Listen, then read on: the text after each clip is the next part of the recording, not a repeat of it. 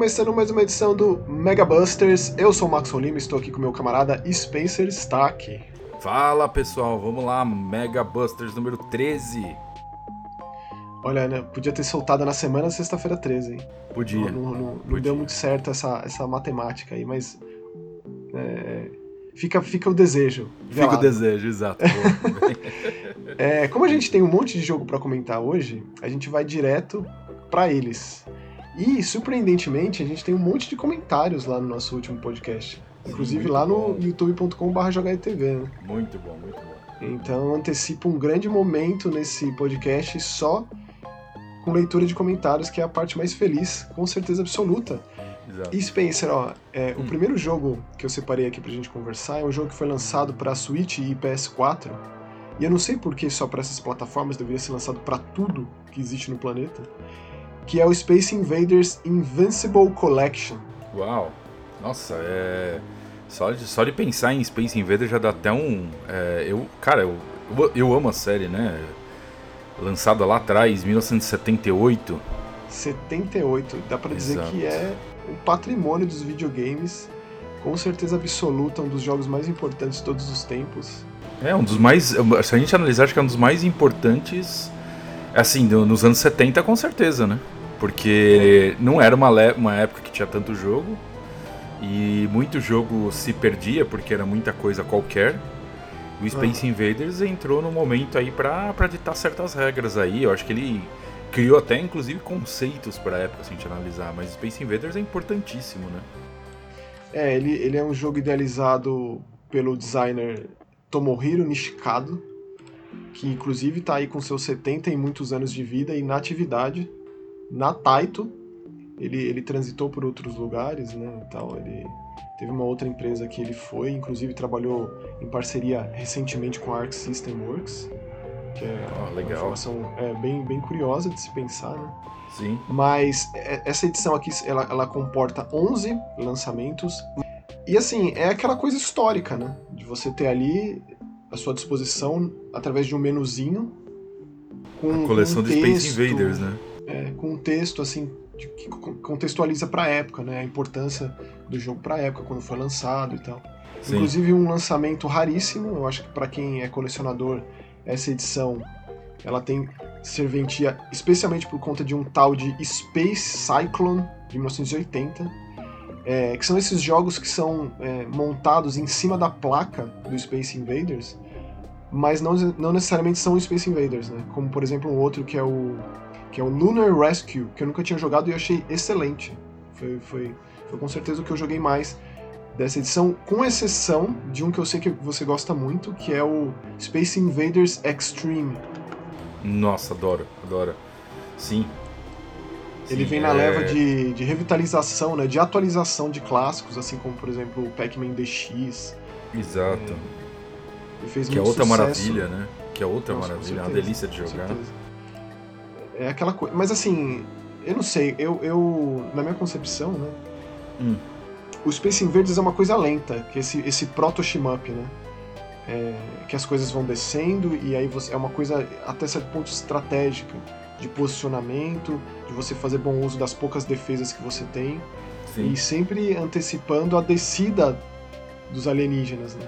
exato. para Você tem, tem você- que pelo menos limpar as linhas iniciais, porque a tendência deles irem pra cima é maior e por aí vai. Sim, sim. É, o, o Space Invaders não é um, uma coisa lá muito bem elaborada, mas para pensar pra época, né? Pra época É isso que eu foi- penso. É, é exato. e para a arquitetura da época, né? O que foi feito com muito pouco. Esses, esses desenvolvedores das antigas, eles são aqueles poetas de haikai, assim. Eles fazem muito com, com- com pouquíssimo. É algo pouquíssimo. absurdo, assim. Desenvolvedores de arcade da época, os desenvolvedores de Atari da época, né? Inclusive, falando de Atari, você, você tinha comentado comigo sobre aquela informação. Porque Hum. o Space Invaders foi um sucesso absurdo no Atari. né? Sim, o, o Space Invaders, ele. ele a- a- quando, quando ele foi lançado pro, pro Atari 2600, a, a empresa achou que ia vender cerca de 2,5 milhões de cópias, o que já era muito pra época, mas eles sabiam que, o- que era um arcade famoso, né? E todo mundo gostava de jogar. Ele antecede o Pac-Man, né? É sempre bom pontuar isso também. Isso, exato. E aí ele veio e vendeu lá no seu primeiro ano 4 milhões de cópias, 4 milhões e 100 mil cópias. É, o que é um número que eles não estavam esperando com total certeza, e é maravilhoso pensar dessa forma. Que é, isso foi em 1981, e em 1982 o jogo foi lá e bateu 6 milhões de cópias, ou seja, os caras quase erraram, os caras erraram por menos da metade. é, e aí é... ele foi o jogo mais vendido de Atari até o lançamento de Pac-Man. É, a concorrência fica braba aí nesse sentido, né? É. Mas é incrível como esses jogos de fácil assimilação, eles têm um impacto gigante, porque eles vão muito além do público. Eles atraem. E, e, isso é um fenômeno que acontece, assim, eventualmente nos videogames. Né? Sim, isso é verdade. O Wii foi isso também. Foi muito isso na época. Né? A explosão de sucesso é porque a Nintendo conseguiu atrair o interesse de pessoas que não jogavam videogame, assim. Sim. Não tinham no, no seu hobby, não tinham, assim, a prática, né? O hábito de jogar. Mas deixa eu pontuar então os jogos dessa coleção. A gente começa ali com Space Invaders de 78, aí depois tem a versão colorida, que também Isso. é de 78, o Space Invaders Parte 2, de 79. Esse Majestic 12, The Space Invaders Parte 4 de 90, Super Space Invaders de 91, Space Invaders Extreme, que é, é meu preferido. É, também, concordo. Que eu joguei muito no PSP e depois joguei na, na, na via Live Arcade, né, no 360. Exato. Space Invaders Gigamax 4 SE. Esse é muito curioso, porque ele é um Space Invaders novo que foi lançado para o aniversário de 40 anos da franquia, em 2018. Nossa. Que ele tem uma visão bem widescreen, porque ele pela primeira vez comporta cooperativo, até quatro jogadores ao mesmo tempo. Nossa, que ideia maravilhosa, né, cara? É maravilhoso, assim, porque é, é, lógico, ele, ele coloca tudo que tinha lá na época, né? Inclusive o ritmo mais cadenciado, mas tem umas espaçonaves gigantescas, assim, que de fato você precisa de quatro navezinhas ali para destruir. De, de um é muito mais difícil. Nossa, que demais, que demais. Aí tem essa relíquia, que é o Space Cyclone, que dito um dos jogos mais lendários enquanto a, a ser raro. E esse Lunar Rescue, que eu fiquei muito surpreso, porque ele é 100% em Space Invaders, né? Tanto que é feito em cima da placa do jogo. Mas Sim. ele tem uma proposta mais complexa, porque você joga com um foguetinho. É um, é um foguete que dá ré, muito curiosamente falando. Assim. Mas você hum. sai de uma nave mãe, aí você tem que descer por vários, é, vários OVNIs que te destroem se você encosta neles, evidentemente. E aí você tem que cair numa plataforma e aí você faz o caminho de volta. Aí você consegue atirar, destruir os OVNIs, você tem que voltar para a nave mãe e aí que você ganha pontos. Né? Se você cair numa plataforma que te concede mais pontos, se você destruiu mais OVNIs no caminho. Então eu, eu fico assim muito feliz de ter o primeiro contato com um jogo como esse, Luna Rescue, de 1979, e conseguir enxergar o apelo do negócio e ver que o negócio Sim. funciona. Sim. E é divertido, sabe? De você eventualmente voltar para ele e querer jogar, e aí o caráter mais é, portátil do Switch tem muito apelo nesse sentido, né? É, essa é a mágica da coisa, né, Max? Os caras pegarem um hardware, cara, de inferior a uma calculadora de hoje e, e conseguir fazer um negócio que te segura, né? Te inferior a uma calculadora da nossa época de colégio. Né? É, exato. Na exato, verdade. Exato. Porque assim, por isso aqui é, é, eu acho eu acho espetacular. Eu acho, eu, por isso que assim, eu Sabe que é, questão de emulador e tudo, eu sempre dou uma procurada nos jogos, leio algumas coisas e acabo. Assim, é difícil a gente descobrir alguma coisa muito inovadora, porque como eu falei, né, na época saiu muita tranqueira, né? Na verdade, sempre saiu muita tranqueira, é, é esperado, né? Nos anos 80 teve um monte de tranqueira e por aí vai. Até hoje a gente tem. Mas é, acaba sendo de é, legal às vezes você às vezes você por exemplo esse Lunar Rescue é uma coisa que eu vou ter que ver porque eu nunca tinha visto Tá vendo? Entendeu? Aliás, Então. é, é, por falar nisso, Hum. você jogou Space Invaders no fliperama, né? Joguei, joguei o Space Invaders original e o colorido. É... Que é colorido. Quando fala colorido, parece que tem muita cor. Eu acho que tinha, cara, verde, branco e amarelo, se eu não me engano. Tipo, É, tipo três a cores. inicial.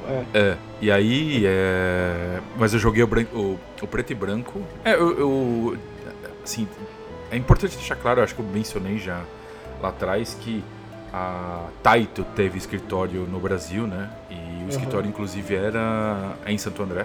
Escritório não, né? Não era bem escritório, né? Era uma empresa mesmo, né? Onde eles convertiam as coisas e tudo. É, você alguns... comentou sobre quando a gente falou do Darius, né, na edição exato, passada, inclusive. Exato. E assim, tem, tem muito colecionador que conseguiu guardar uma máquina em bom estado da Taito, né? Então assim, eu joguei o Space Invaders 1 e 2 no, num colecionador de arcade. E assim, era a máquina original, não estou falando que estava emulado com 4 mil jogos, nada disso, era a máquina original. E assim, é, é muito louco a gente pensar em Space Invaders, porque parece um jogo muito simples, né? É, porque você é só você virar pros lados, matar as navinhas, esquivar dos tiros, aí você tem mesmo assim, Sim. você tem aquele escudo, né? Que ele vai sendo comido, né? Com os tiros dos inimigos, mas. Eventualmente questão... aparece o OVNI lá que é difícil Isso. acertar e te dá muito mais Isso, ponto. É jogo um de ponto, né? É, jogo de ponto, exato. Só que ele tem uma, uma coisa que quando você pega o Space Invaders clássico, é, pelo menos no arcade era muito assim, tá? O jogo tem um atraso de resposta no comando muito grande na versão original. Então, assim, você parou de mexer o negócio que você está esquivando do tiro de alguém, a navinha vai andar praticamente quase um segundo para a esquerda, ainda ou para a direita. Uhum. Entendeu? Então, assim, é, é, não era fácil, não, cara. Não era fácil. Tem que antecipar isso, né? Você se adequa a, a, a, esse, entre aspas, problema para conseguir se virar, porque o negócio vai ficando cabeludo, assim. Né? Vai, vai. Porque esses jogos, coisa... em, em, essência, As... eles são infinitos, são feitos para até quanto vale o seu, a sua ficha. Exato. Quanto tempo você consegue aguentar ali com, a, com as poucas vidas, né? E se você vai conseguir colocar teu nome na máquina, porque esse que era Sim. o grande lance. Né? Sim, e. Cara, Space Invaders pra mim é isso que eu falo. É, acho que se a gente pegar para jogar, a gente fala assim, ah, vamos jogar um Space Invaders original lá. A gente não consegue jogar mais do que 20, 30 minutos, não. Porque a gente, o que a gente já tem hoje de possibilidades, né? É meio monstruoso de pensar. Mas Sim. na época ele, cara, ele foi um jogo muito importante. E eu tive a versão do Atari. E você sabe que apesar do, dele ter sido o jogo mais vendido do Atari até chegar ao Pac-Man, o Pac-Man foi considerado uma decepção no Atari. Né? Não, o Pac-Man de Atari é péssimo, eu acho horrível. Então, exatamente. É, o que não era o Space Invaders, tá? O Space não. Invaders de, de Atari era muito bom. Super era fiel. gostoso de jogar, era perfeito, assim. Não, perfeito, o Pac-Man, se você bate o olho no do Atari, é ofensivo, assim, ele nem parece. É ofensivo. É, é feio. Só que o negócio Exato. é aquela febre foi tão grande que, né? Mas ele. É, e, mas ele não foi bem visto pra época. Tem muita gente que comprava e falava assim: ah, comprei, mas não é o do, do arcade. Porque o arcade já era coloridinho, já era bonitinho, né?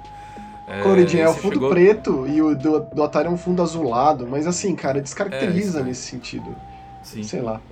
É, mas você sabe, eu, comentando esse negócio de colocar o nome no fliperama, eu me lembrei de uma coisa é, de quando eu era moleque, hum. que eu ia bastante fliperama, né? Eu lembro de um dia eu tá, eu testemunhar um cara colocando o nome no primeiro lugar do leaderboard de uma máquina de Killer Instinct, que era daquela placa Ultra 64. A Ultra 64. O cara jogava tão bem o negócio que a galera ficava ao redor dele para ver ele jogando, né? E assim, era, era raro alguém colocar a ficha para desafiar aquele sujeito. E eu me lembro muito da cara dele, assim. E eu me lembro de, da, do dia que ele botou o nome dele em primeiro lugar lá, e aí o pessoal aplaudiu ele. Sim, é legal isso. Sabe... Eu lembro de, sei lá quantos anos eu devia ter, sei lá, quando que saiu eu, esse jogo. Eu consegui fazer isso algumas vezes, Max, na minha vida, acredite ou não, tá? E eu vou, ó, eu vou lembrar de três jogos que eu fiz isso, tá? É, dois deles eu tenho certeza que você jogou. Um acho que não. Tá? Eu vou começar por esse que, que eu acho que não. É Stun Runner, jogo da, da Atari de, de, de arcade. Então, eu você... conheço assim, é aquela coisa de você simplesmente conhecer, saber do que se trata. Nossa, eu pra amo ter... esse jogo. Eu amo esse jogo. E. E cara, eu jogava muito bem isso. E tinha eu e uns dois amigos que, que a gente jogava, ia direto no shopping Morumbi jogar fliperama de noite. E a gente. Porque essas máquinas maiores, essas coisas acabavam indo mais para Morumbi, não ia muito para fliperama normal, assim, né? Você sabe que eu lembro que. É, eu lembro bem claramente disso em revista. Hum. De um dos jogos que tentou vender o Lynx, aquele fiasco lá, foi o, o, portátil do Stan Runner, não foi? Foi, é, porque o jogo era da Atari, né? E aí automaticamente eles jogaram ele pro Lynx e tal. Agora, é, o Lynx, o Lynx é bem Consegui jogar, imagine, você já, eu, eu, nunca, eu, eu, nunca joguei nada do Lynx assim, fisicamente falando, né?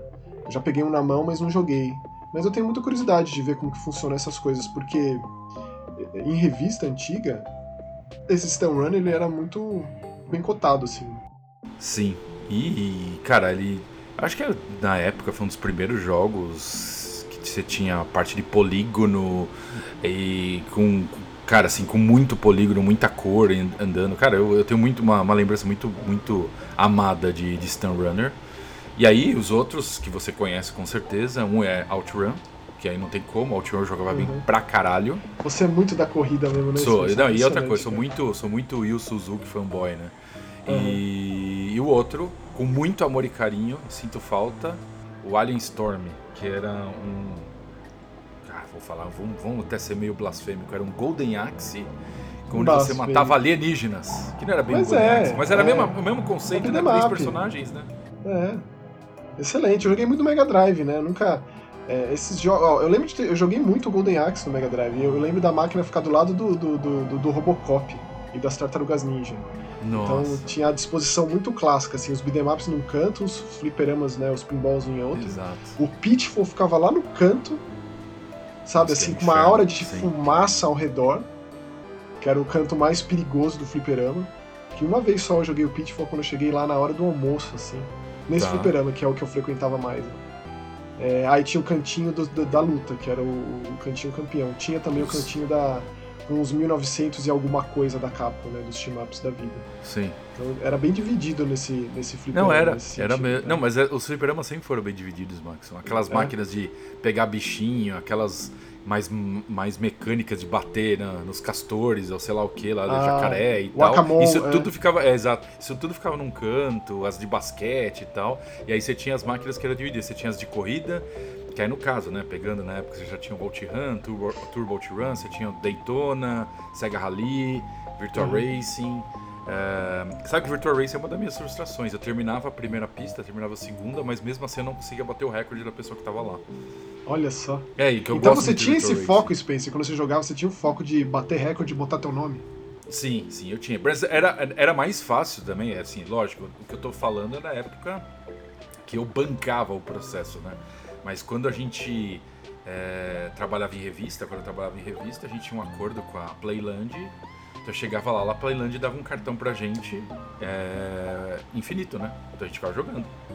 Nossa, que beleza, hein? Então assim, eles mandavam pra gente uns cartões e a gente falava assim, ah, a gente vai lá no sábado. Aí os caras falavam, ah, tá bom, então faz o seguinte, ó, a gente, eles não mandavam o cartão, na verdade a gente ia lá buscar. Chegava lá, é, falava com a fulana de tal lá, a mocinha, você dava um cartão pra gente, e aí eles deixavam clara a regra, né? Uhum. É, porque já não era mais a ficha, era o cartão, você falava assim, ó, só não usa isso nas máquinas de ganhar bichinho, porque é sacanagem, né? E realmente era, né? Uhum. Certo? E aí a gente ia lá e ficava jogando, se matando. Então, assim, grande parte das vezes que eu ia com, a, com o pessoal da redação, a gente ia na, na versão do. na, na Playland do Eldorado. Mas Olha quando. Só. É, do Dourado. É, porque era mais perto, era mais, mais rápido de chegar. E, mas eu preferia o Shopping Morumbi por questão da quantidade de máquina que tinha. E eu gostava de lá, né?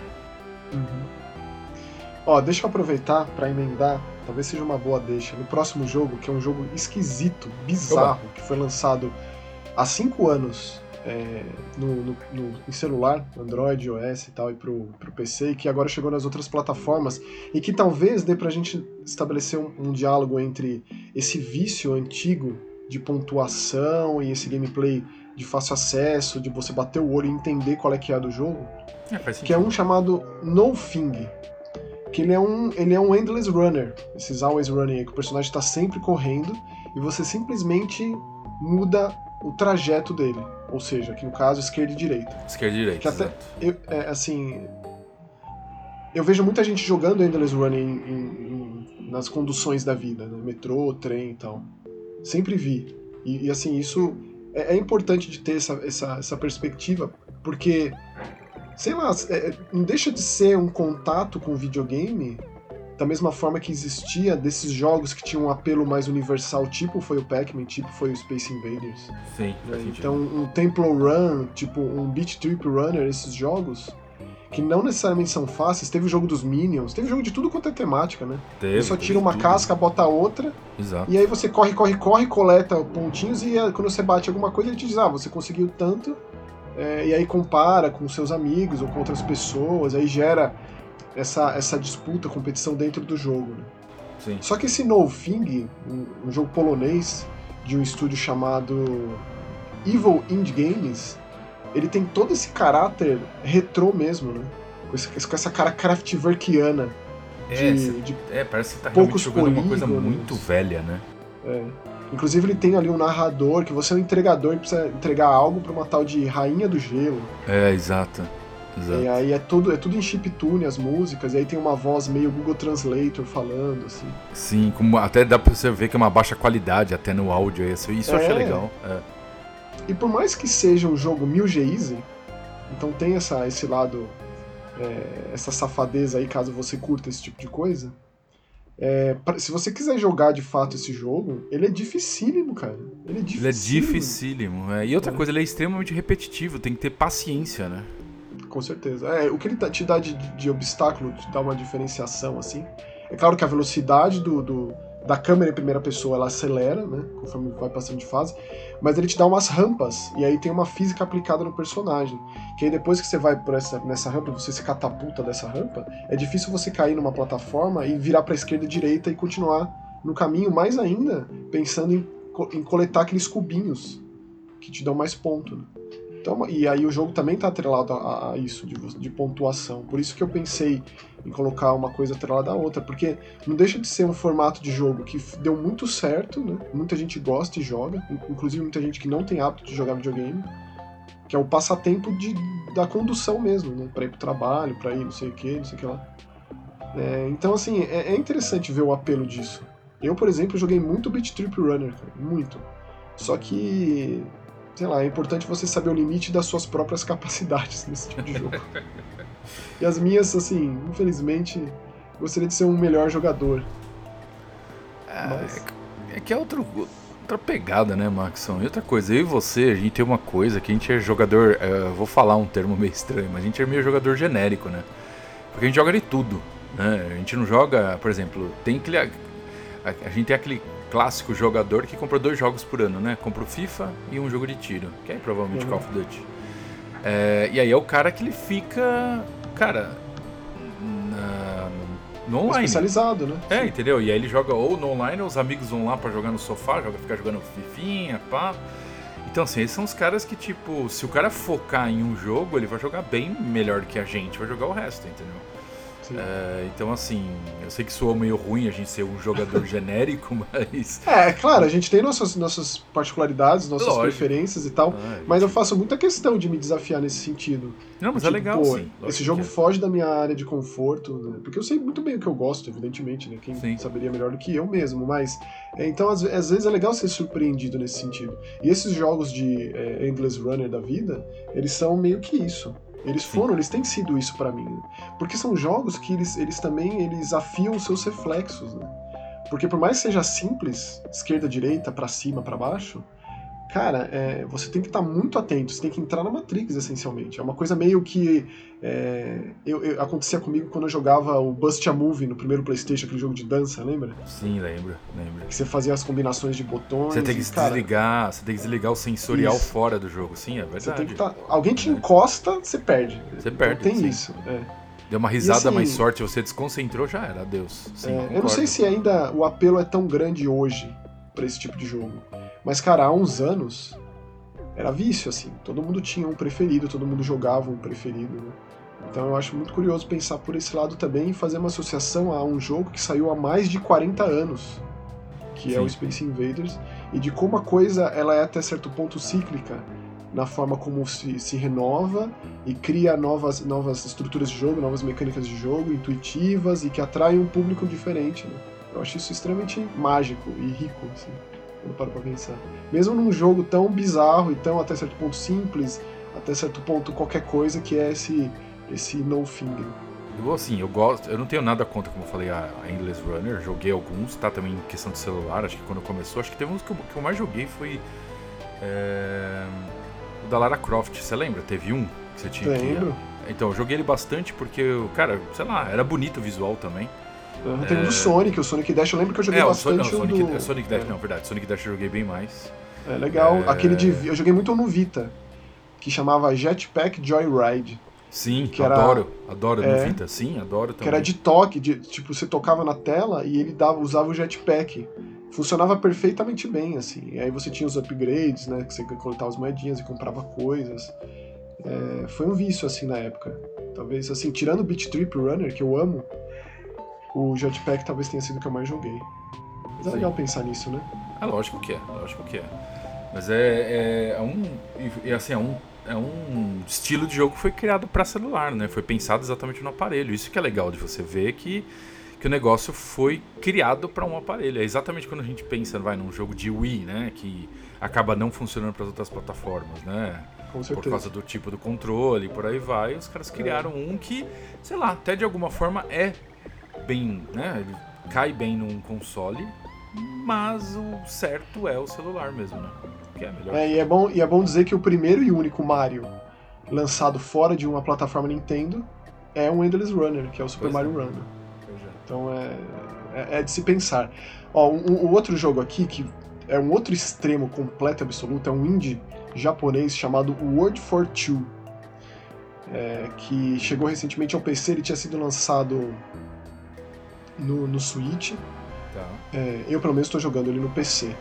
A proposta dele é, é, mais interessante do que a prática em si, né? porque ele tem uma pixel art bem bonita, é um mundo, apesar de ser um mundo onde a vida se, se tornou extinta, é. ele é muito bonito, assim, ele é muito colorido e tal. E a gente joga com um Android que foi construído pelo cientista que é o último ser vivo na Terra, justamente com a função de criar vivos, criar vida nesse, nesse planeta destruído. Então você tem ali à sua disposição uma maquinária de laboratório, tá. você coleta é, DNA dos, de tudo quanto é tipo de ser que você vai criando nesse laboratório, a princípio artificialmente, depois a coisa vai, como diria o Dr. Malcolm, a natureza encontra o seu próprio caminho. Né? É, e a premissa é essa, é um jogo bem relaxante, em nenhum momento ele se torna uma coisa é, tensa ou, ou, ou te, te, dá ali algo que cria qualquer tipo de, de, de situação mais é, complicada para você. Assim, é tudo no seu tempo. Tá. Então acaba sendo daqueles jogos relaxantes nesse sentido, né? É, e aí você começa com seres d'água, é, uma forma de vida unicelular, da água bem simples, uma pulga d'água da vida. E vai evoluindo. Depois você. É, é um negócio meio aquele. aquele como chama aquele jogo de Super Nintendo da Enix? É, é exatamente isso que eu tô tentando pensar, velho. Que as criaturas vão evoluindo. Putz, como que era o nome daquilo? É, acho que é Evo. Eu acho que era o é, Evo. É, é Evo, Search for, Search for Eden. Exa Só que esse é muito mais interessante, ele é muito, tem muito mais gameplay, né? Porque a gente controla as criaturas. Aqui no caso a gente só controla esse Android. E aí tem umas que questões existencialistas do Android para com o cientista. Né? Eles conversam, eles trocam ideia. Então é interessante por esse lado também. Então tem um caráter filosófico, um negócio meio Seaman nesse sentido. Tá. De uma forma de vida artificial, que está criando uma forma de vida orgânica por intermédio de um cientista e as questões que isso gera, porque esse robô ele, ele, ele fala bastante, até demais. Assim. é, então, assim, é um jogo bem curioso para mostrar como constantemente é, é, os videogames eles se reinventam até certo ponto, né? Eles estão assim sempre atrás de novas propostas.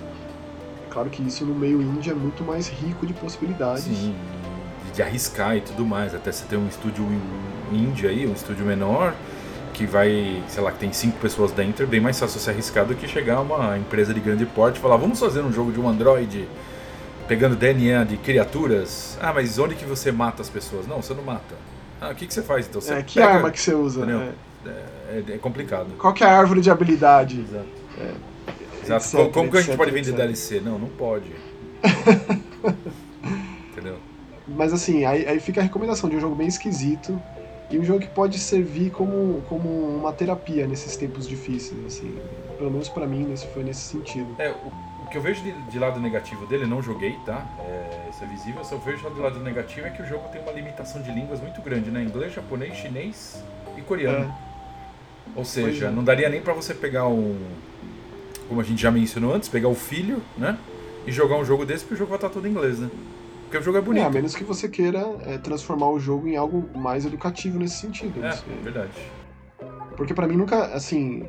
Eu penso com relação a mim mesmo, né, Spencer? Quando eu era moleque e eu queria jogar um Chrono Trigger, eu ficava com o dicionário do lado. Era isso que eu fazia.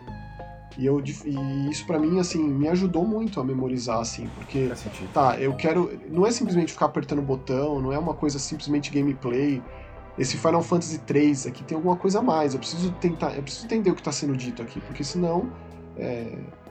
E é claro que o fato de você ter um amigo mais velho, um primo mais velho, que te incentiva nesse aspecto, os seus próprios pais, Sim. faz toda a diferença do mundo. Mas em todo caso, aqui nesse jogo, existe essa parte de texto, mas o lance mais é a criação. É a mistura, tomar cuidado para não matar os animais, coletando muito DNA deles. É, e como eles se comportam ali nos ambientes, porque tem um ambiente é, de lago, de rios, um ambiente de floresta mais densa. E aí é legal porque você também vai encontrando resquícios da civilização passada, tipo uma cabeça de uma estátua de pedra, né, uma coluna, e aí esse androide que se questiona sobre o que, que é isso. Sim. E aí você pode criar uma comunicação com um cientista. Então, assim, é um jogo, é um jogo sensível. Ah, legal. É um jogo legal. É, Bem interessante. Recomendo. O próximo jogo da nossa listinha é um jogo mexicano. Tá. De uma empresa, de um estúdio chamado Subliminal. Ele se chama Button City. E ele é absolutamente fofinho esse jogo. Aê! Button City. A gente, a gente falou do Bark, né? Sim. Do Kill Them Up da, da, da, semana passada. Sim, verdade. Esse jogo ele é um adventure. Ele é um adventure bem sobre uma criança nova chegando na cidade e interagindo com as crianças que vivem nessa, nessa vizinhança. E é tudo antropomórfico, é tudo bem fofinho nesse sentido. A gente joga com, com um feneco chamado Fenel, que aí tem uma questão que é mostrada desde o início do jogo. Né? A relação difícil dele com a própria mãe. Ele já não tem pai, a mãe ela se vira para cuidar dele, mas ele acorda, a mãe já foi trabalhar, quando a mãe chega, ela já vai dormir, e ele é bem tristonho com relação a isso, esse menino. Então, e ao mesmo tempo que ele é uma criança muito extrovertida, muito alegre, né? E aí ela fica amiga, é, o Fenel fica amigo da molecada do fliperama. Que existe ali um grande. O Button City é justamente o fliperama dessa cidade. Que é onde as crianças se reúnem para jogar e para competir. Tem muito isso, né? Tem aquela nova máquina bonita, grande que chega e todo mundo quer jogar, e aí todo mundo quer ficar muito bom, e todo mundo quer ser o melhor ali. Então tem muito isso no jogo, é muito legal. A princípio. Então o adventure dele é justamente porque ele é bem em cima de texto, infelizmente não está traduzido para o nosso idioma. E mais infelizmente ainda, esse jogo, por algum motivo que eu nunca vou entender, ele é só para os videogames novos. E também não faz o menor sentido. O menor ele sentido. é, é Xbox Series, PS5, PC. Não sei porquê, tipo, na minha cabeça os caras querem vender esse jogo pra uma quantidade por cima de pessoas, né? É. Então. É, eu acho que eu acho que talvez deve ter até algum acordo da própria Microsoft e Sony de tentar forçar alguns jogos para nova geração, porque não faz sentido você limitar o público, né? Mas, cara, esse jogo não tem um apelo assim universal. É, eu sei, eu sei, eu sei. Eu tô, eu tô vendo as imagens. Na verdade, eu tentei jogar, né? Não, não consigo, Uhum. porque não instala. Eu, eu não tenho o Series X ainda, nem o, o outro lá, então. É, porque eu fiquei bem interessado de. de- de- cara, eu go- gostei do visual do jogo, o jogo parece muito legal. E aí, do jeito que você tá falando, É. me deixa mais interessado, mas. Ele é É, repleto de, de, de side quests, né, para você ajudar o pessoal dessa cidade. sim, É, e tem uma- vários minigames, tem ali uma máquina que é tipo um Dance Dance Revolution, tem uma máquina Legal. que é tipo um, um OutRun, que você citou, é, que é gostosinho de jogar e sempre te coloca em situações que é, não é nada, não excede assim os quebra-cabeças que você precisa resolver, ou, ou até mesmo as árvores de diálogo que você precisa responder, porque ele já tem uma personalidade, esse menininho. Ele é um, ele é um menininho bem legal.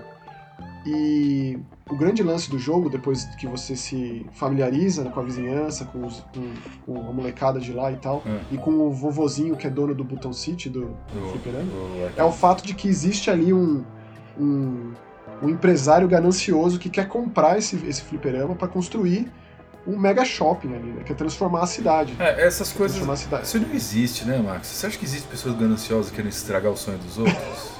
Ele chega numa cidadezinha interiorana, tudo muito família, assim, no sentido de. de é, o negócio é uma coisa de tradição, assim, um negócio Sim. que a família que mantém nesse aspecto, sabe? Uhum.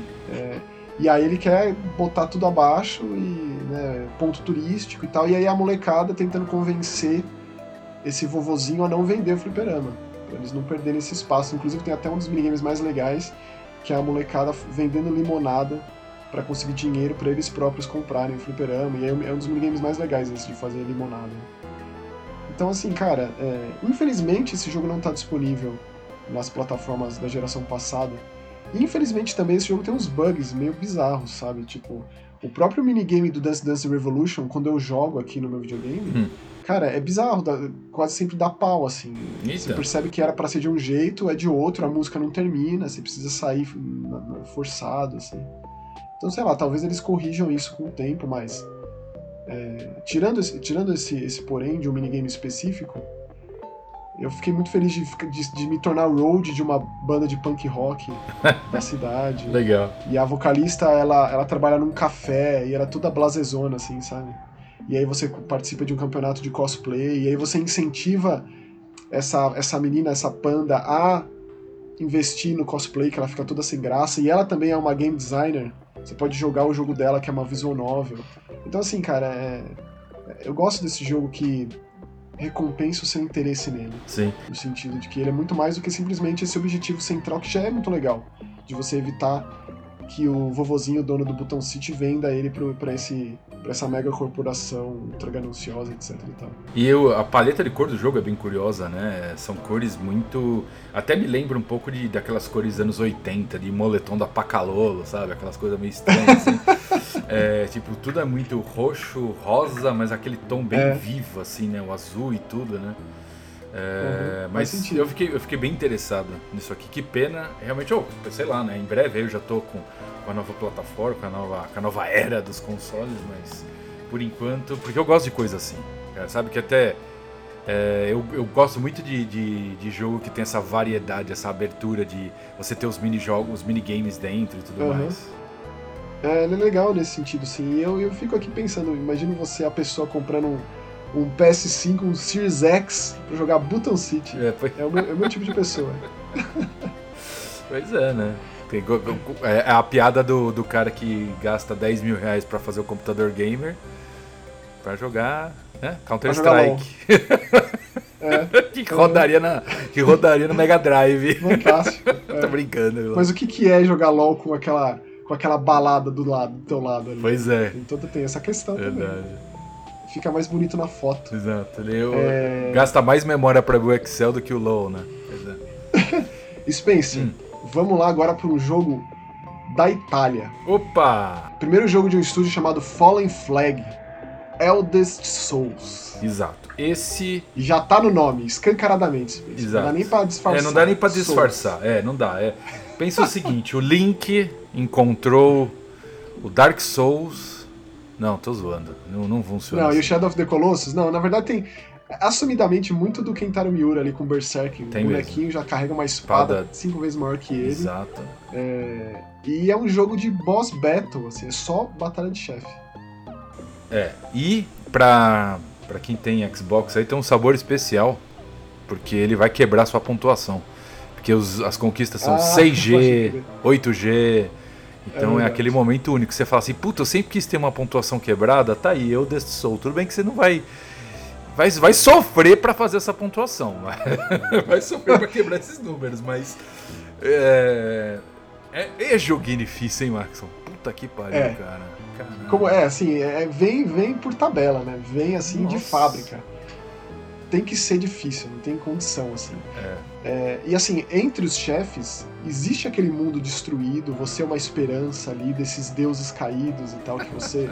As pessoas já meio que desistiram, existe essa narrativa, existe. que também é uma coisa meio tímida, né? Mas existe. Existem Não, os existe. NPCs que você encontra, é, tem super otimistas, que é um né? legal, né? O NPC, o primeiro que eu encontrei, ele fala assim: Ah, eu tô aqui jogado, me deixa morrer de fome, tenho só ossos à minha volta. É isso aí. Aí você fala: Porra, que legal. É esperança, é, é experiência. Fé. Muito, é um jogo que prega isso aí, exatamente. É, e assim, por mais que você não, não possa derrotar inimigos, ah, não tem bucha de canhão para você evoluir, é. e aí você tá mais forte nesse ou naquele chefe, ele tem uma certa construção de personagem que te dá liberdade para experimentar. Sim. No sentido de que você mata esse chefe, você explora esse cenário, você coleta esse item, encontra essa pedra, esse acessório, e aí você pode livremente tirar e colocar isso de qualquer lugar ali da árvore de habilidade do boneco. Ou seja, você tem as, ali as três gerais, né? Uma coisa mais, na verdade é uma coisa mais ofensiva, uma coisa mais ágil e uma coisa mais de defesa, de contra-ataque. E você pode experimentar. Isso aqui pode funcionar mais para esse chefe, mais para aquele, menos para esse. Então é um jogo que pede por isso também. E o máximo que ele faz, além disso, é te oferecer opções de, de chefe para enfrentar. Eu tô num ponto do jogo que o negócio abriu, eu tenho quatro chefões que eu posso escolher entre eles. Tá. É, eu já derrotei alguns, derrotei outros, mas eu tô num ponto ali que eu preciso decidir, que eu tô me remoendo, se eu vou querer continuar, cara. Se eu vou querer é... ir adiante, porque. É, eu já tinha pontuação quebrada no Xbox, não ligo mais pra isso. Mas... Ah, não por isso, eu digo porque não, é muito difícil. É. Cheguei num chefe lá muito difícil. Tem, tem, tem. E. Assim, mas acho que é bom a gente deixar algum, algum assim, alguns pontos bem interessantes do jogo, que é. Pixel art é muito bonita. Certo? É verdade, ele tem uma visão top-down e uma pixel art refinada. Porque os chefões são grandes, né? Bem animados. São, e são bem, bem elaborados também. Achei, achei os chefes bem legais. É... Eles são aquele esquema mais Dark Souls 3, no sentido de que eles têm etapas, né? Sim. E... Bem, bem estabelecido. E uma coisa legal é, que eu gostei, que eu acho que, que quebra um pouco o, a dificuldade do jogo, entre aspas, né? Aquele negócio do ataque carregado, lá do charge attack, que você ataca o inimigo, você fica batendo, você vai, o sangue do inimigo vai enchendo sua vida. Né? Isso é Não, isso aí é imprescindível, é. porque é a única maneira de você recuperar sua, sua energia, sua vida. É assim. É, você é não bater. tem Estus Flask, não tem nada, você tem isso, não né? Tem nada. Se... Já nem usei o é. nome tipo vidrinho de poção, já fui direto no Estus Flasks. Tá certo. É. Mas, cara, assim, é assumido. É assumido. Tudo, é. assim, a, a, cada vez mais isso me ofende menos. Eu fico menos é, incomodado com isso, pra ser muito honesto. Na verdade, se eu conseguir me livrar disso, vou ser um cara mais feliz. Porque já era, não já tem mais era, volta. Já foi, já, já foi, exato. E se esse é o nome que as pessoas se identificam, e a gente vive usando termos tipo Metroidvania da vida aqui, esses exato. neologismos que funcionam, é fazer o quê? Sim. Assim, na minha concepção não existiam elementos o suficiente para elencar dessa forma, mas a minha concepção foi por água abaixo, foi as favas no decorrer de todos esses anos. Foi. E o fato de existir tantos, tantos jogos assim é prova mais do que contundente disso por mais que mude, né? A gente tem um Salt and Sanctuary, um Death's Gambit, Exato. um Blasphemous que muda a perspectiva, mas ainda assim tá ali. Dá para você categorizar é, esse aqui, né? Forma. Esse aqui entra na lista, certo? É, tem o Sim. conceito por trás, mas é outro jogo, né? Não é a mesma coisa, não é o roubado ali, o que muda só o cenário, né? É, o cara pegou o conceito e aplicou em outro, outro estilo de jogo e eu acho que aplicou muito bem, então eu acho que quem tem gente que gosta muito disso, né? É, é, lógico, eu gosto pra cara de Dark Souls e não posso nem reclamar, mas não tô falando nem de Dark Souls, mas tem gente que gosta muito dessa, desses jogos de batalha de chefe e etc. Uhum.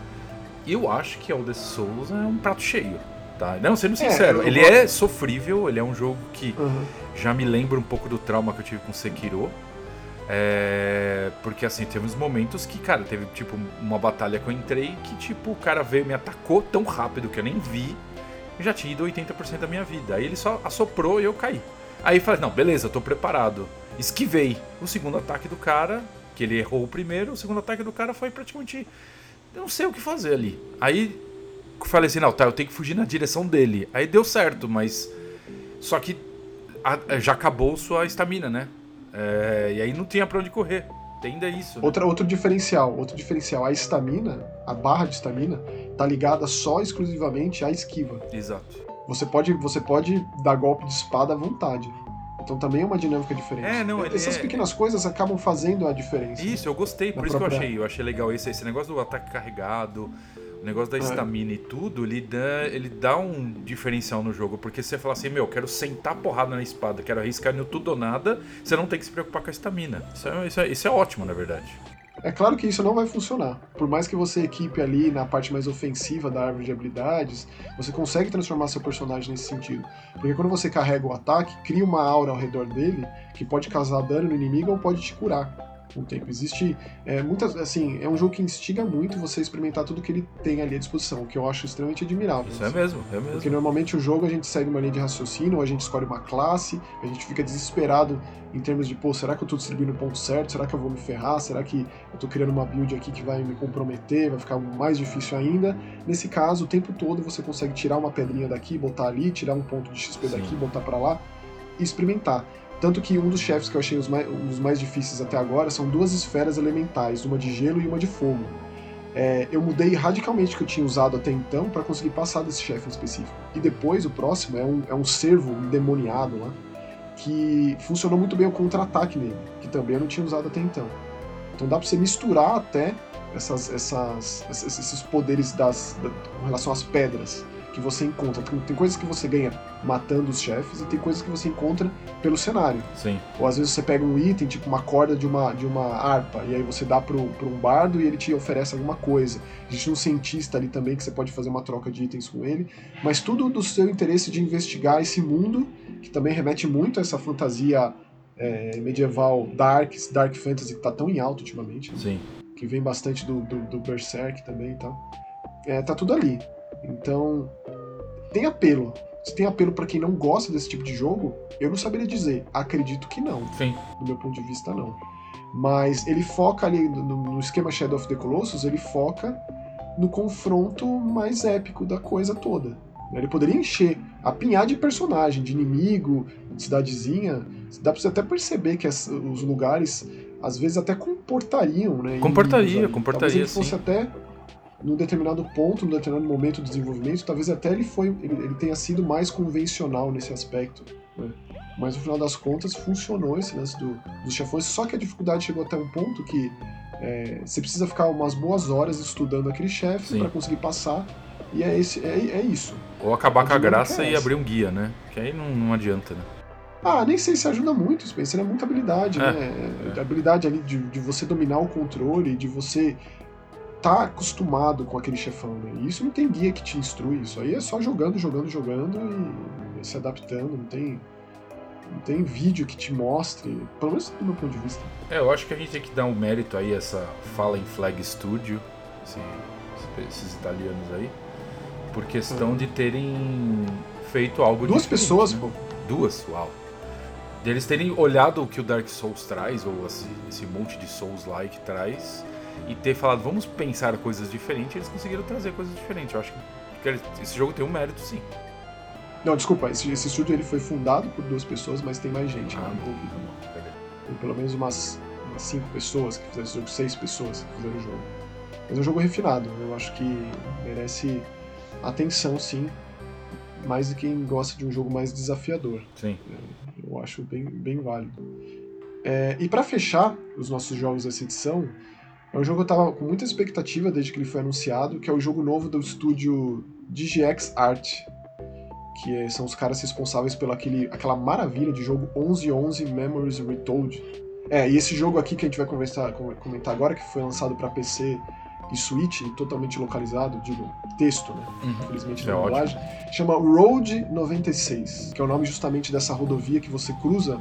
É um jogo de viagem, de estrada. Hum. Que, é- é- cara, é, é difícil esse jogo, hein? É Difícil- mesmo? É um difícil bem diferente do, do que a gente acabou de falar. Tá. Porque de forma nenhuma está atrelado à gameplay em si. Essa dificuldade está atrelada à, à própria te- temática, à própria premissa do jogo. É um país chamado Pétria, a gente joga com adolescentes que querem escapar desse país, cruzar a fronteira, porque está prestes a acontecer um golpe de Estado ali, vai ser um, um- um ditador, um fascista vai começar a governar esse país. Ah, então é mais ou menos a, A história do Brasil hoje, é isso? É só os caras já daqui a pouco é? vão começar a fugir, porque lá vai Qualquer- ter um golpe de Estado. Não é, é, é medonho nesse sentido. medonho. Se passa nos anos 90 é, e esses personagens que a gente joga, a gente seleciona 100% dos diálogos deles. E a gente vai encontrando nesse caminho pela estrada vários personagens muito interessantes é, dos dois lados, que apoiam isso e que são contra, e também que estão ali na decisão em cima do muro. O seu próprio personagem pode seguir para esses caminhos. Você pode escolher muitas opções de resposta. Infelizmente, a gente joga numa perspectiva em primeira pessoa, ao contrário do Memories Retold, né, que ele era a terceira pessoa, ele era tudo bonito. Ele tinha um estilo, um estilo visual impressionista, bem assim que sal- saltava os olhos, assim, jogava com um fotógrafo na Primeira Guerra Mundial. Esse jogo é mais convencional artisticamente falando, mas ele funciona no final das contas. Mas ele não é dublado, ele não tem voz assim, né? então assim ele, ele acaba tendo menos expressão do que os outros personagens que a gente encontra. E aí você pode, por exemplo, pedir carona, você pode, se você tem os trocados ali, você pode pegar um táxi, pode pegar um ônibus, ou pode seguir a pé. E aí você chega no posto de gasolina, Você, e aí no posto de gasolina, é, é, o dono do, do, posto ele percebe que você está nos, nos, cartazes de procurados e ele te meio que te intima a trabalhar para ele, senão ele vai chamar a polícia. Porque existem adolescentes que estão desaparecidos, é, que a polícia está atrás e que são justamente esses personagens que a gente controla, porque a ideia do jogo é uma geração procedural de estrada dos acontecimentos. Né? Cada personagem que a gente começa a controlar é, cerca de uma hora leva para você chegar até lá, ou você ser preso antes, ou acontecer alguma coisa pior antes disso. E aí dá um desfecho para ele e a gente jogar com o próximo. Tá. E aí esses personagens estão divididos entre capítulos. A minha história começou dentro de uma limousine cruzando essa estrada com uma apresentadora de um jornal, de um telejornal super famosa desse, é, desse, desse país chamado Petri. Tá. E ali você já pode se, se, posicionar politicamente falando. Você pode ficar do lado dela, você pode é, é, é ser uma pessoa conivente a tudo que ela diz, é, ser contra é, tudo que tem acontecido, todas as manifestações que têm acontecido ou não. Ou ser a favor disso tudo. E aí ver onde o caminho, ver onde o jogo vai te levar, os caminhos que o jogo te leva. Você encontra uma dupla de, de, de assaltantes. É, tem também um personagem que é muito interessante, que é um, um caminhoneiro, ou então uma policial. Legal. É, e tudo isso é. E aí você vai conseguindo umas certas. É um cartão de crédito, é, você consegue. Você encontra dinheiro, é, ou então, quando você trabalha de frentista, você ganha dinheiro. E também está muito relacionado à vida, né, a estamina desse personagem. Você, você precisa dormir, você precisa comer mas não torna isso um jogo de sobrevivência. Isso está atrelado às capacidades de até onde ele consegue chegar. Né? Porque quando você chega ali no ponto crucial da fronteira, que te dá opções de como fazer para cruzar ali, uma das opções é você escalar uma montanha e passar assim pela floresta. Só que você tem que estar tá bem preparado fisicamente, fisicamente para isso. Sim. É. Dá pra imaginar. Eu achei o jogo muito interessante, cara, muito bom. Continuo jogando ele para ver as novas reformulações. É, então, assim, eu, eu acho um jogo extremamente importante a gente comentar sobre ele, assim como foi o 1111 Memories Retold, também foi um jogo pouco comentado na época.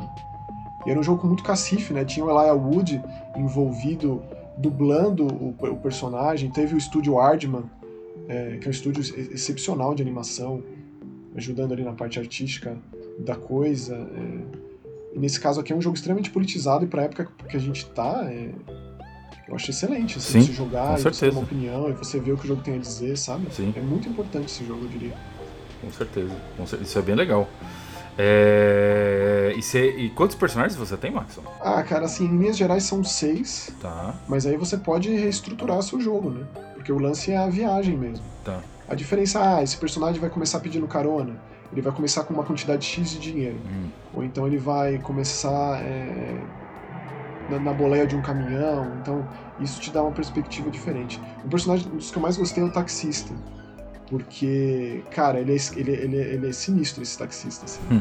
E você pode incitar esse lado obscuro desse personagem para ver qual é que é a dele, né? O que, que, ele tá fazendo aí, qual é a posição dele. Tá. É, e falar mais é estragar surpresas, porque ele é um jogo bem disso, né?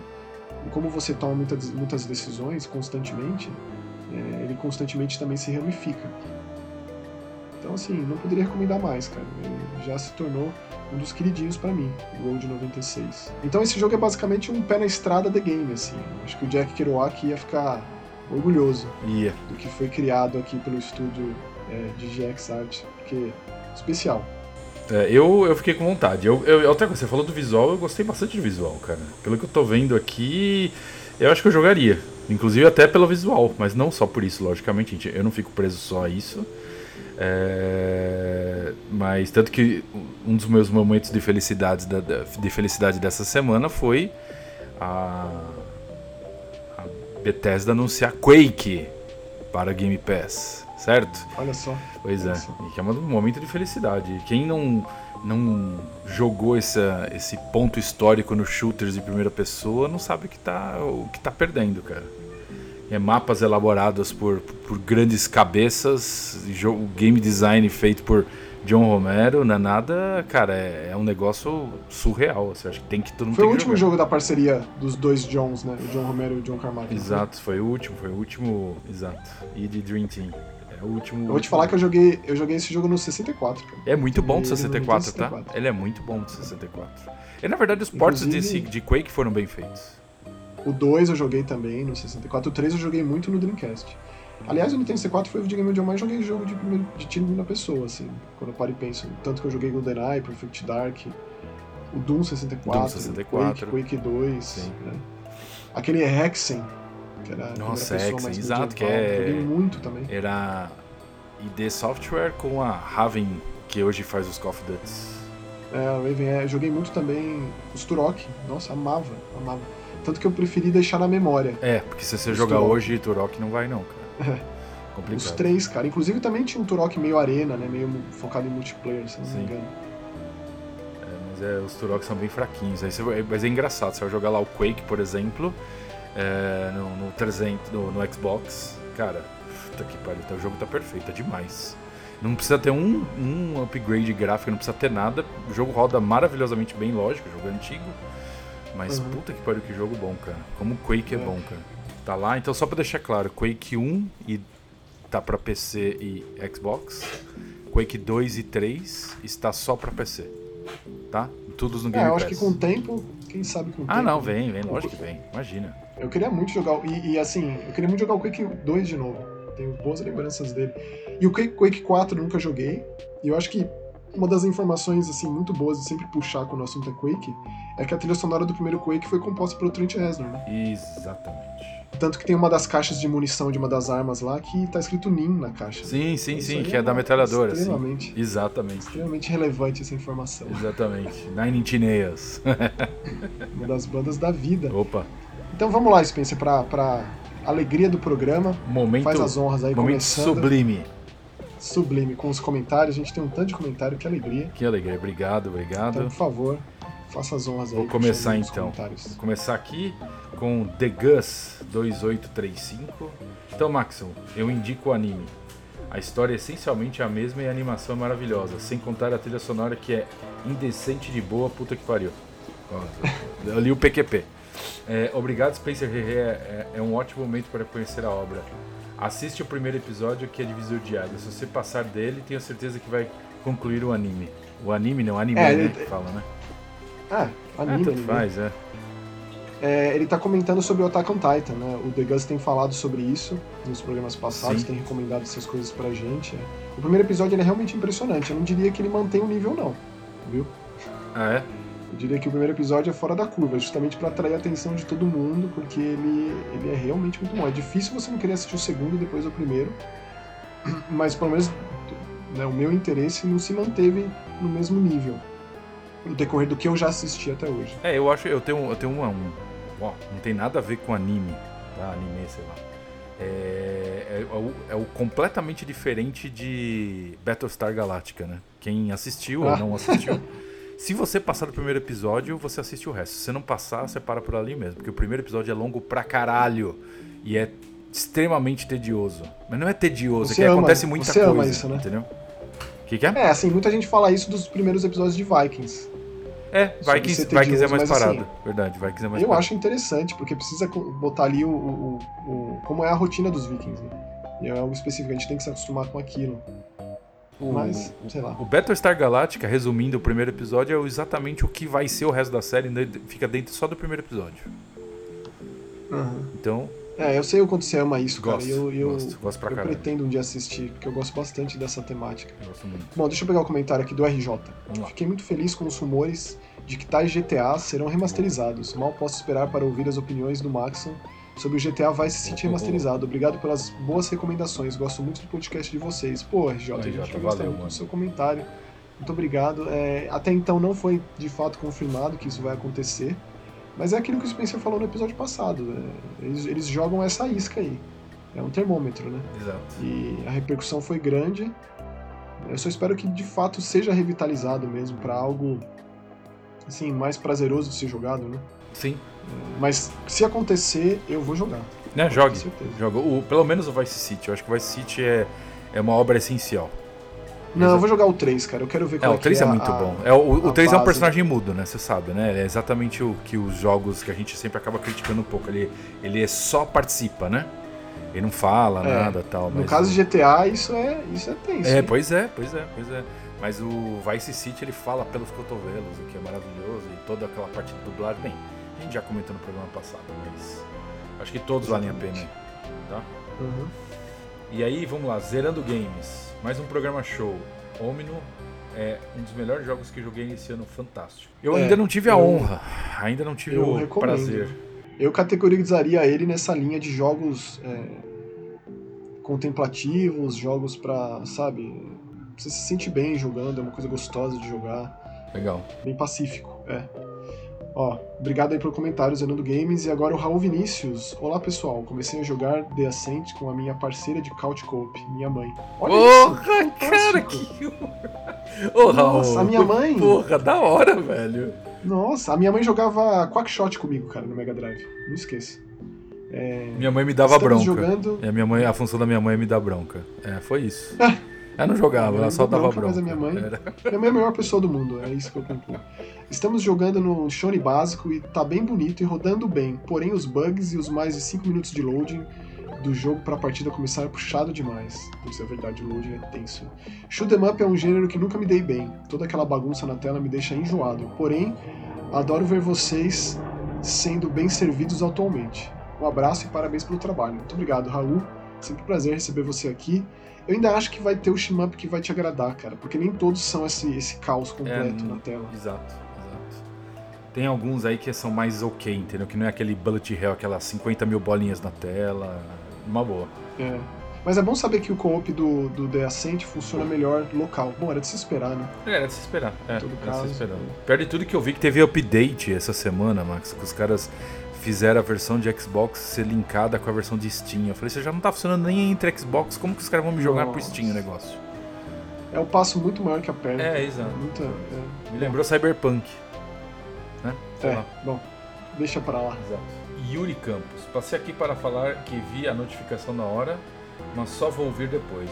O like eu já deixei porque o conteúdo é sempre muito bom. obrigado, Yuri. Oh, valeu. Obrigado, obrigado. Já emenda, já emenda no próximo. Já vou emendar no próximo dele também. Maxon, o Só Velharia era um quadro muito legal que você tinha. Eu uso a mesma dinâmica com a minha filha. Mostro um jogo antigo que gostava muito e ele fala: Nossa, que ruim, pai. Vamos voltar pro Minecraft. Pô, Yuri.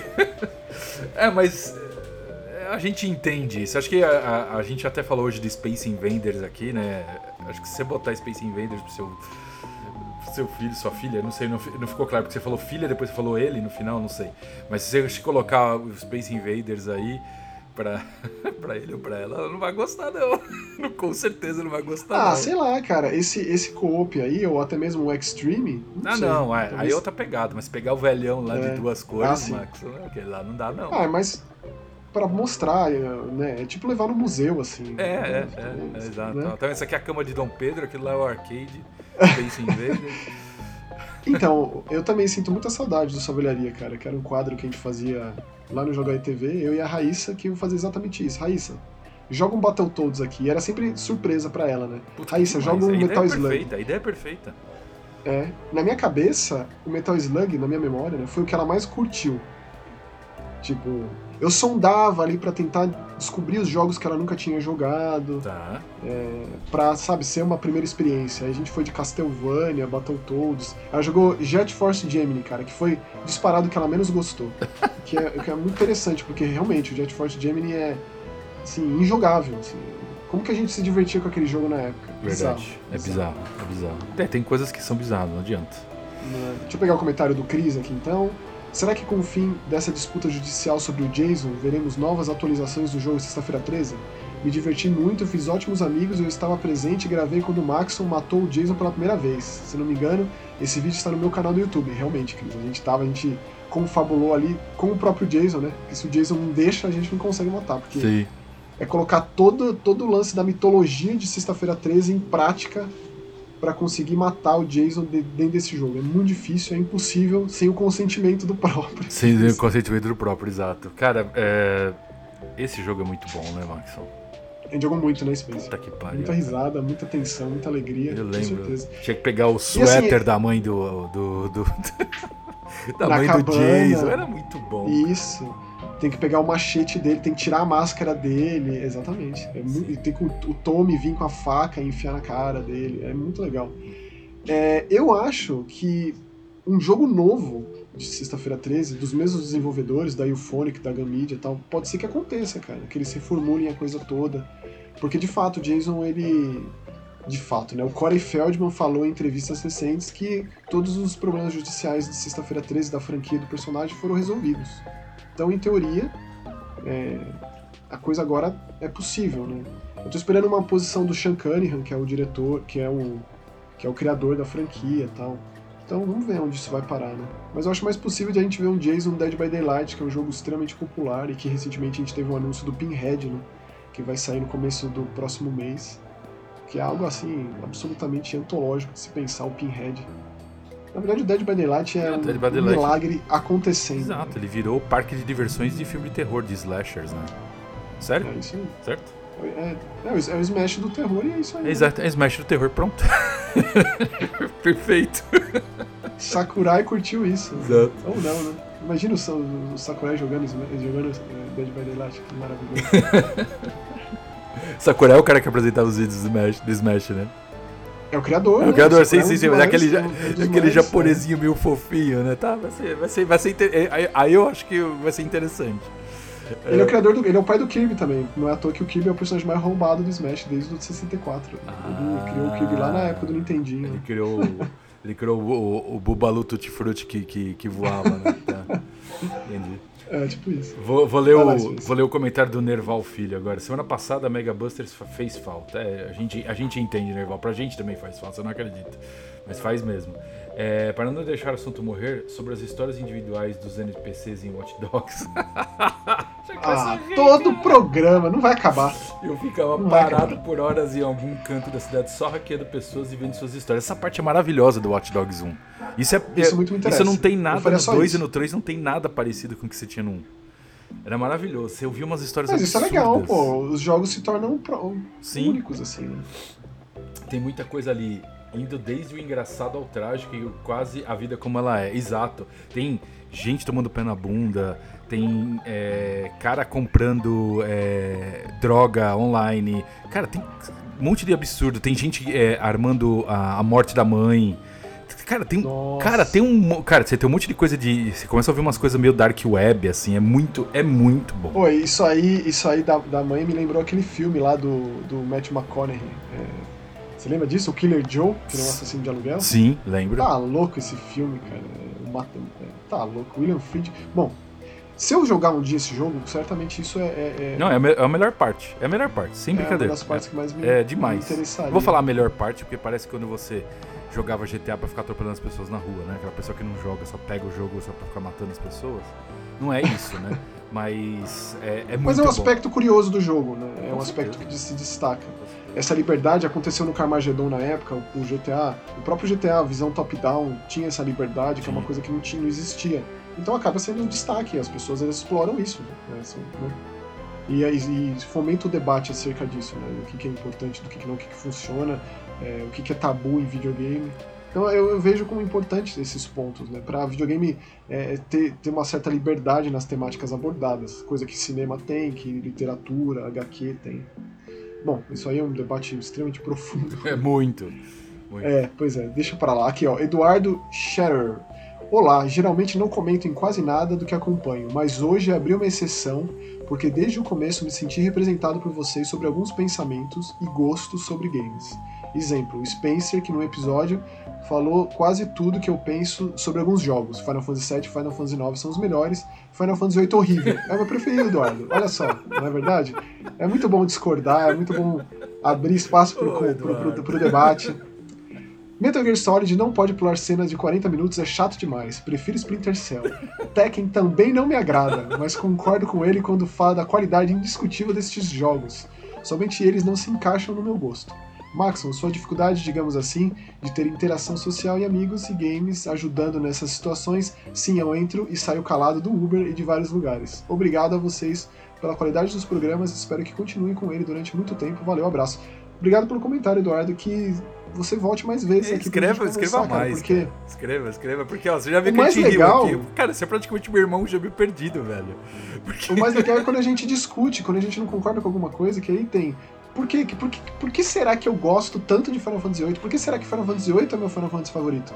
Em vez de você virar e falar, meu, você tem mau gosto? Vamos conversar sobre. Eu acho que dá, dá pra ir mais. Né? Dá pra se aprofundar mais nas coisas. É, eu não era muito fã. E aqui de... é uma oportunidade. O Eduardo, eu não era muito fã de Rebeldes, talvez o Maxon era. Então pode ser que por isso que ele gosta de. de Final Fantasy VIII. Rebeldes foi Rebeldes, ó. Não, deixa eu. Calma. Só, só quero dizer que o protagonista do, da, da série do Exorcista é do Rebeldes. Era do Rebeldes e é uma das coisas mais maravilhosas tá recentes. O padre exorcista do, do, Ele é do. Bom, o que, que eu tô falando? Vai lá, vai lá. É, agora é minha vez, Guilherme. É um comentário, é um comentário difícil de responder. É, cadê o Nelson? Percebi que o canal voltou, mas nesse quadro Mega Busters ele não aparece. Que que comentário do Noel Vieira. Noel Vieira. Vieira não, Veira. Noel Veira. Veira, pode crer. Ó, oh, Noel, assim, o, o, isso aqui é uma coisa à parte, né? O Nelson, o Bruno, eles gentilmente cedeu o espaço pra gente colocar o Mega Busters aqui no Joga TV. Exato. Porque isso aqui nasceu como, como um podcast, né? A gente, você pode encontrar a gente no Spotify, no Deezer e tal. E aqui é um, uma outra opção e aí facilita essa comunicação. Né? O Nelson faz um tempo que está afastado, né, de criar esse tipo de conteúdo. Eu espero que eventualmente ele volte, porque faz muita falta. Com certeza. Muita falta, tanto ele quanto o Bruno. O Joga Cash era uma coisa que eu gostava muito de gravar. É, e aí a gente já falou sobre isso aqui, né? O Mega Busters acaba sendo uma forma da gente é, é, matar essa saudade dessas coisas. Né? E eu matar a saudade do Spence, a gente conversar aqui é, com mais regularidade, expor a nossa opinião e conversar sobre videogame, que é algo que a gente gosta tanto. É, é, até, Noel, um comentário à parte. É, não tem o mesmo calibre do que nosso amigo Nelson, porém, cara, ouve comentários, dicas, qualquer coisa que puder, que a gente puder trazer para melhorar isso aqui, cara, vai vir de extremo bom agrado. Pode, pode, pode, por favor. Estamos aguardando mais. Ouça mais e nos dê mais dicas, por favor. Vai ser um prazer. Ah, com tá? certeza. Tá? Por favor é, emendando aqui no comentário do Alan Dutra, aqui no Brasil, se o Uber estiver escutando o Jovem Pan, é só bom dia e bom trabalho. Não precisa ler esse comentário, foi só um desabafo. É, é também um momento de desabafo aqui, Alan Dutra. Obrigado e eu concordo muito Somente hoje em dia. é, vamos lá. É, Crusher, gostei do seu nome, do, do, do, do apelido. Ou, é, ou seria Cruxer? Cruxer, Cruxer é legal, hein? que seria legal, é verdade. É, like e ouvinte garantido. Abraços. Com um, um, comentário do Renan Costa. Sempre. Pô, perfeito. Obrigado. Obrigado. Obrigado. Obrigado, obrigado, meu amigo. Obrigado. E aí você precisa ler esse próximo comentário aqui, Spencer. É, vou ter que ler. Né? Vou ter que ler, não, porque eu, eu, eu vi aqui, eu achei curioso, mas vamos lá. Spencer, eu gosto de você. do Flybot 767. Cara, eu não sei se eu, eu concordava assim, tanto com alguém. Eu sou uma pessoa que eu, eu tenho uma tendência a ser ácida. Então eu não sei se isso é bom ou se é ruim, entendeu? Não, é, é maravilhoso. A gente, a gente só acredita, Spencer. Não, tá bom, tô brincando. É, é verdade. Dá é verdade. Muito pro, é, é, muito difícil ficar vendo entrelinhas nas coisas. Sim, não, eu concordo, sabe? eu concordo. A gente tem que parar com isso. Isso é uma realidade. A gente, tem, a gente, a gente tem que acreditar que o mundo é um pouco melhor. Eu concordo, concordo. Agora, foi minha culpa. É, Flybot 767, obrigado. É. é, aguardo mais Já fecha aí com o comentário que tinha que ser. Tinha que ser. Aguardo mais comentários. É isso, tá? Foi postado. É, é isso aí. Ficou vermelho, ficou sem graça. Fiquei, fiquei sem graça, lógico. Lógico. Uhum. Eu leio do Cris ou você lê? Manda lá, já tem a, é, né, a saideira tinha que ser dele. Tá bom. Eu fiz uma dezena de comentários na minha cabeça sobre. é meio Cris mesmo. Sobre o episódio 11, simplesmente esqueci de escrever kkk. Acontece, concordo, acontece mesmo. Mas quero agradecer de novo o destaque que vocês é, deram e dão para Able Gamers e lembrar que o Maxwell participou da terceira Able Gamers BR de 2017, jogando sexta-feira 13 com a máscara do Jason. Foi épico. Porra, Maxon. Ah, eu, eu participei demais em Able Gamers, hein? Enfim, não é por nada não. É que essa aí foi presencial, essa aí, né? É tava a caráter, a rigor, etc. Concordo com o Yuri Campos que adoraria ver o Maxon ah, jogando Watch Dogs 1 para arrecadar fundos para Evil Gamers. Ah, Maxon, aí ó. Você tem uma, você tem uma coisa boa para fazer. Sim. Uhum.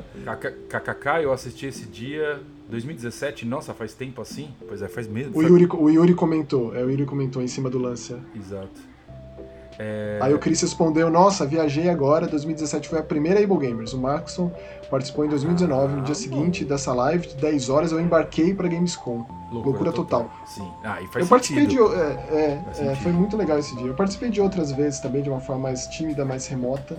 Mas essa de 2019 foi a que me marcou mesmo. é, eu participei, eu participei também de uma. De um, de um. Joguei alguma coisa. Acho que eu joguei Gears, que eu lembro com Chris, talvez Gears 4, acho que o 3, talvez, eu não lembro. E aí a gente teve mais uma vez que eu, que eu joguei alguma coisa de casa, acho que foi Destiny, putz, sei lá, faz tempo também. Mas é, para 2021 eu estarei presente, certo? Que beleza, com certeza. A gente vai sempre falar da Able Gamers aqui, Chris. Sim, sempre vai. As coisas sempre oferecendo espaço, tudo possível, porque não existe causa mais nobre do que da Able Gamers. E é assim que a gente termina essa edição do Mega Busters. Muito obrigado por estar até aqui com a gente. A gente se encontra no próximo episódio. Valeu, tchau. Tchau, tchau. Valeu.